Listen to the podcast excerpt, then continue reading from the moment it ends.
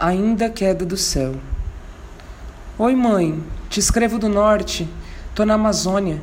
Na vinda, cruzei o interior do Ceará e passei em frente a um rio chamado Chorozinho. Parece uma metáfora tão triste para estes tempos.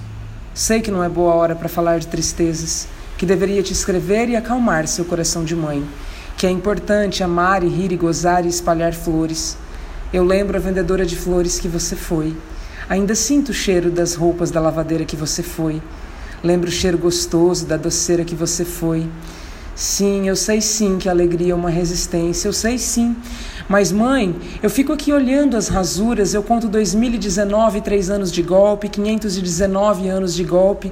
Eu ouvi aqui que cada dormente é uma alma. Dormente, mãe, são aqueles paus que ficam debaixo dos trilhos das ferrovias.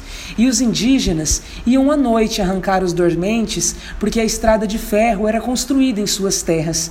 E então os donos do poder colocavam coisas para dar choques nos indígenas e de manhã eles estavam agarrados nos dormentes, todos mortos, cada dormente uma alma, mãe.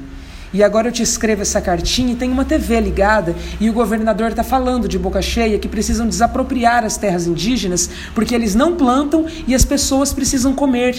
E ele tem sangue nas mãos e no bigode, mãe. Os padres e as caravelas de há 519 anos são essa bancada evangélica e da bala de hoje. Assim, mãe, eu vou te contar uma coisa bonita um feitiço indígena aos cabelos de Betânia, o cheiro dos cabelos de Betânia, todas essas mulheres juntas nadando fundo, contando suas histórias. E foi muita sorte eu ter conseguido ver o Rio Madeira, porque a construção da hidrelétrica fez tudo desbarrancar. Não seria mesmo lindo se o rio lavasse tudo, mãe?